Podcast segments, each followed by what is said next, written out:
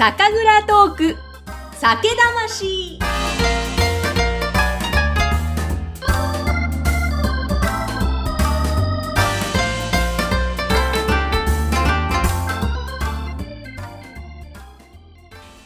皆さん、こんにちは。酒蔵ナビゲーターの山口智子、ぐっさんです。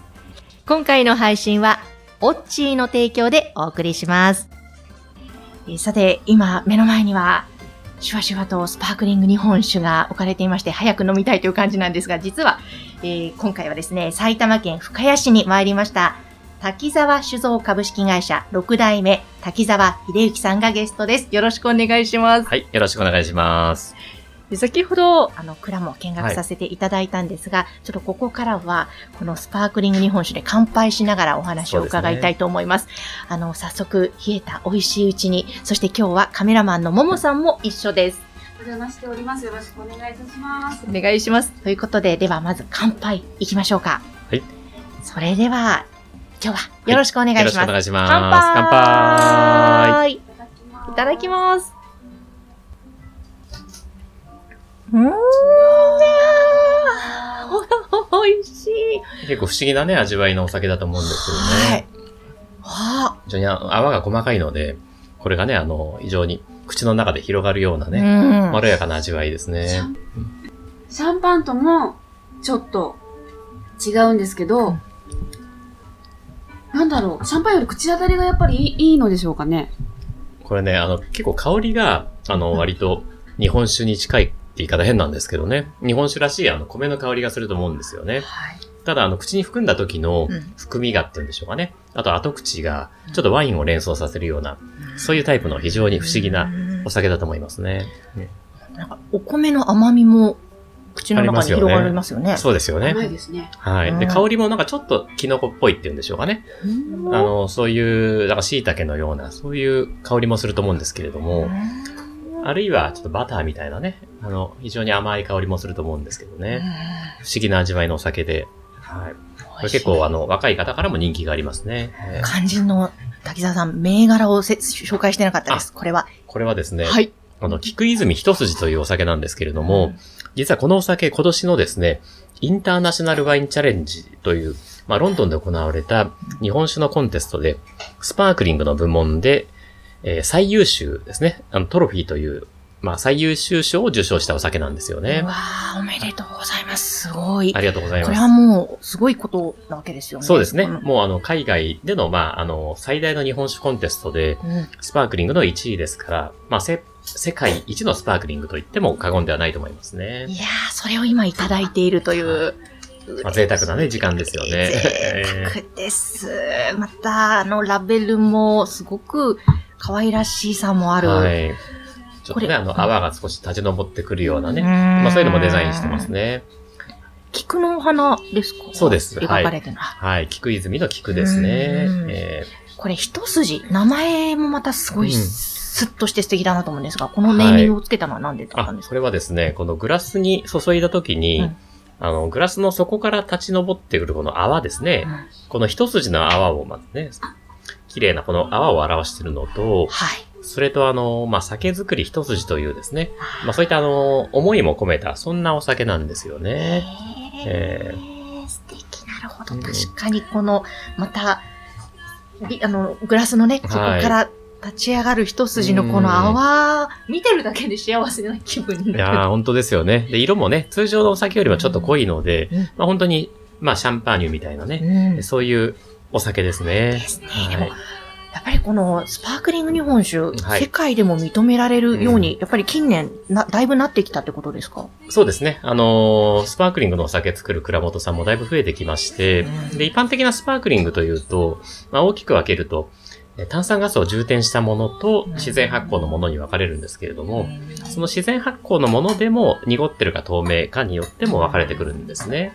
で、この菊泉一筋は自然発酵でまあ透明にした、いわゆるあの泡酒タイプというお酒なんですけれども、うんこの泡酒を作る蔵もですね、えーだいぶ増えてきましたね。はい。はい。で、実は今年のその、インターナショナルワインチャレンジ2021のですね、えー上位は、ほぼこの泡酒が独占したんですよね。はい。まあ、いろんなスパークリングがある中でうん、やはりあの、最高級と言われる泡酒がですね、うんあの、上位を独占したというのは、やはりあの、皆さん、この泡酒をかなりね、気に入っていただけたのかなとはね、まあ、審査員の方がね、かなり気に入っていただけたのかなとは思ってますね。えそれはやっぱり嬉しいですよね。いや、嬉しいですあね。ーなかなか今までね、こんなにいい成績いただくことはなかったので、まあ今年は喜びもひとしおですうね。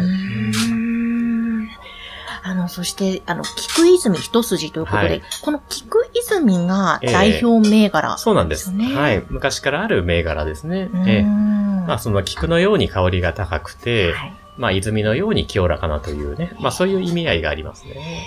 うわーなんかそこも素敵なコンセプトですね。ありがとうございます。まあ菊だとか泉ってのは確かにね、あの、うん。お酒の銘柄にはありがちなんですけれどもね。うん菊ってまあ、あの、日本の花の象徴みたいなものですしね。まあ、泉もやはりね、あの、お酒というのは、水がまあ80%を占めてますので、うんやっぱりまあ、あの、本当にい泉のようなね、あの、湧き上がるようないい水が出ないといいお酒はね、作れませんからね。えーまあ、そういう意味じゃ本当にまあ、あ菊もあり、泉もあり、まはい。あ、あの、お酒の代名詞みたいな銘柄だと思いますね。あーその、じゃあ、菊泉一筋、はい。スパークリングを飲みながら、まあ、スタートしたんですけども、ええ。先ほど、あの、実は、あの、酒蔵、はい。ゆっくりといろいろ見学させていただいて、今はちょっと場所を変えて。その、倉人さんがやってらっしゃるお店、2と3とに移動して、ええ。そのお店で今伺っているんですけれどもはいね。またここも素敵なんですが、あの、そうなんですよね。本当に、えっと、蔵もですね、レンガ作りで、はい。本当に歴史を感じはる、い素敵な空間だな。うんそしてこのお店も、やはり同じく、元酒蔵だったというそうなんです場所で。はい。この菊泉の蔵からもうね、歩いて5分ぐらいのすぐ近くにある蔵で、もともとはあの、七つ目というお酒作ってたんですけれども、まあ15年ぐらい前にね、あの、廃業しまして、で、その後、まあ建物の一部を改装して、まあ一番大きいのはあの映画館ができてるんですけどね、ね深谷シネマという映画館ができてまして、あとは、まあ雑貨屋さんですとえか、あの、鉄板焼き屋さんですとか、うん。古本屋さんですとかね、喫茶店もありますし、あとはここの前、居酒屋もありますね。ええ。ーもう本当に、ちょっとゆっくり今度、お休みの日にね。うん来て、ゆっくり過ごしたいなと思うぐらい、古本屋さんもあって、カフェもあって、うん。居酒屋もあり、なんかね、街みたいなね、そういう感じのスペースですよね。ですよね。で、実際ここはですね、よくあの映画の撮影にも使われるんですよね。はい。まあ最近ですとあの、ルローニケンシンもここで撮影されたらしいんですけどね。そうなんですええか。はい、そうなんです。ですので、このお店のね、すぐ外で、なんか、あの、俳優さんが出演もしてるみたいですよ。へえ。いや、いや、でも確かにロケ地になるのが、まあ、納得なぐらい、そうですよね。ものすごくレトロと言いますか、風情がね。本うん当にある。そう。で、酒蔵の中では、あの、埼玉では一番古い蔵だったんですけどへね。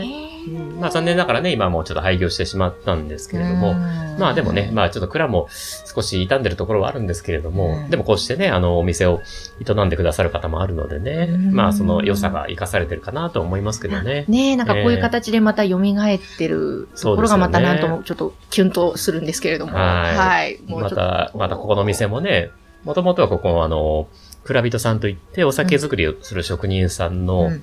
あの、向こうの厨房の方が風呂場だったらしいんですね。へえで、ここがまあちょっと休憩所だったらしいんですけれども、それをまあ、あの、店主さんが自ら、まあ、あの、ご自身の DIY でね、あの、うん工事をして、はいまあ、ここに作り変えたんですけどね。ええ、店主さん？ー店主さん、はい。中田さんがね。そう。その店主さんの中澤さんはですね、はい滝沢酒造さんの蔵人でもあるんですよね。そうなんです。はい。もう、うちの蔵でですね、もう10年以上働いてくれてる、まあもう中堅っていうか、まあベテランに近い方なんですけどね。はい。で、その方が、あの、まあ冬の間は酒造りが終わってから、ここのお店で、うん。えー居酒屋さんやったりだとか、まああの、夏の間は酒造りないので、ね夏の間は今度ね、ワイン作ったりもしますし、うんあとはまあ、こうやってあの、お店もやったりして、え、まあかなりねワワインも作るんワワイですかンも作るんです。はい。何でもできる方なんで、えー、まあ、多彩な方なんですけどね。えそうはい今ね、あの、後ろでですね、中澤さんがーはい。お料理を、お料理作ってねね、まあ仕込んでくださっていえる状況なので、ちょっと後ほどね、また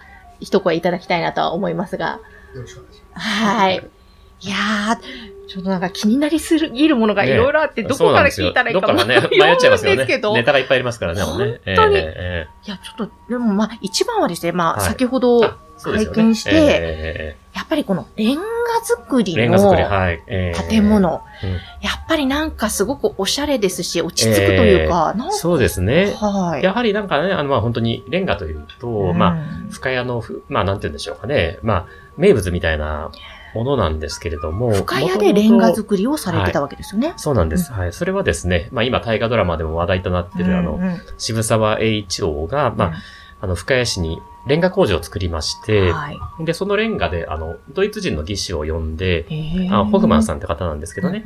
うんで、その、まあ、あの、大きな窯で焼いたレンガがですねうん、まあ、深谷市内の建物もそうなんですけれども、現在の東京駅にも、えー深谷産のレンガが使われてるんですよね。はい。で、先ほど見ていただいたうん滝沢酒造でも、まあ、麹を作る麹室という部屋ですとか、あるいはまあ煙突ですね。まあ煙突今使われてませんけれども、それとあとはまあ酒蔵の一部としてもレンガが使われてるんですね。で、レンガの効能、まあ効能っていうんでしょうか。あのメリットというのは、あの、保温性と保湿性が高いので、特に酒蔵の中ね、あの、温度を一定に保ちたいので、そういう時はね、非常に重宝してますね。えーもう昔ながらの酒蔵で、えー酒造りをしてる。まあ、ある意味結構希少は希少だと思うんですけどね。うん。もうね、そのレンガも、まあ、あの、年々傷んではきますけれども、うん。また改築しようと思っても非常にまあ難しいですし、一旦また壊してしまうと、もうね、二度と同じものができないでしょうから、やっぱりまあ今の建物っていうのをね、あの大事にしながら、酒造りをずっと続けていきたいなとは思ってますね。えさっきあの、蔵の方を入らせていただいて、はい今もおっしゃってた、麹室のところもレンガ作りえで、はい。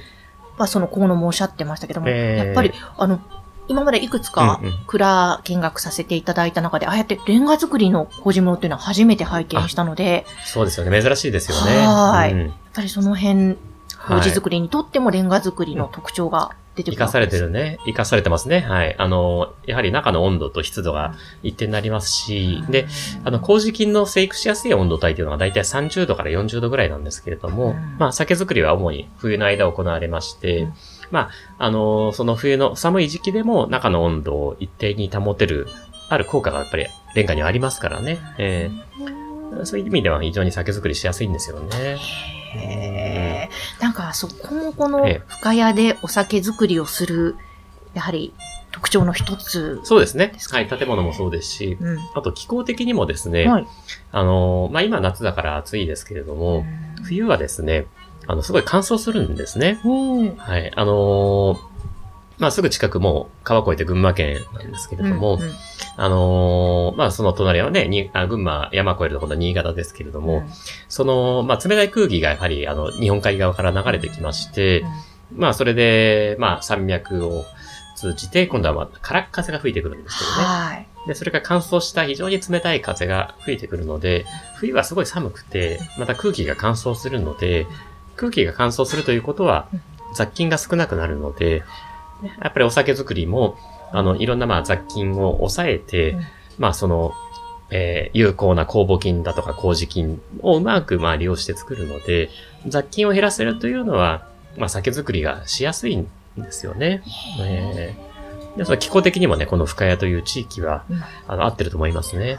えそうなんですね。ーはい。へえ、そっか、そういう気候面もあるわけですね。そうなんですよ。ね。それで気候と、あとはね、そのレンガの特徴を生かして、うん菊泉が生まれてるんですね。なるほど。うんでもその、レンガ作りが盛んになっうんたえ理由というのはあやっぱりあるんですか、。はいえ、やはりですね、あの、深谷のと、あの、土ですね、土壌ですね。土壌がですね、結構そういった、あの、まあ、レンガですとか、あるいは、まあ、瓦だとかうん、土管だとか、そういったものに適してるんですよね。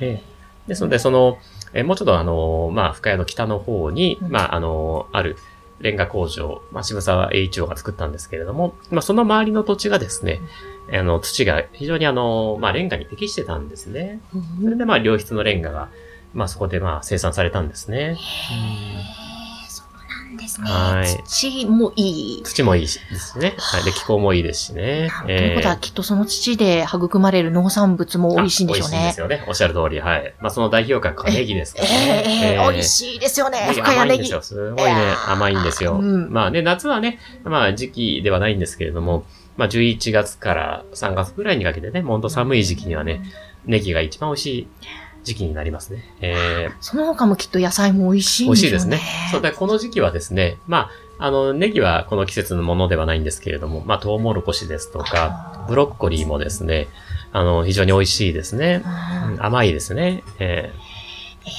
ーなんか、そういう野菜類、食べ物も美味しいしー、はい。で、気候的にもお酒作りには適してますしね。適しているし。そうなんですよね。まあ、あの、埼玉県というとね、あの、まあ、海がない県ですけれども、はいまあ、でもね、その分、野菜が美味しいですし、あとは、まあ、あの、お肉ですね。うんはい。えまあ、深谷でしたら、深谷牛っていうのが、実はまあえー、あるんですけれども。知らなかったです。ね、あまりちょっと知られてはいないんですけどね。ええ深谷牛ですとか、うんまあ、あの、畜産農家さんも多いですからね。まあ、うん豚ですとか、お肉も美味しいところなんですよね。へーえーはいいやーじゃあそういううん、うん。特産品と合わせるお酒、はい。やっぱり地元の深谷のそうですね。酒村さんのお酒合わせてほしいですね。そうですね。はい。もう本当に旬のね、あの、お野菜ですとかね。うんあとは、まあまあ、お肉なんかにもですね、あの、合わせてほしいと思いますし、まあもちろん、あの、深谷さんのこの字の合う食べ物もいいですし、まあ、あの、菊泉に関してはね、まうん。あ、あの、字のものではないですけれども、うん。結構あの、味わいがすっきりしてるので、うん。魚料理にもね、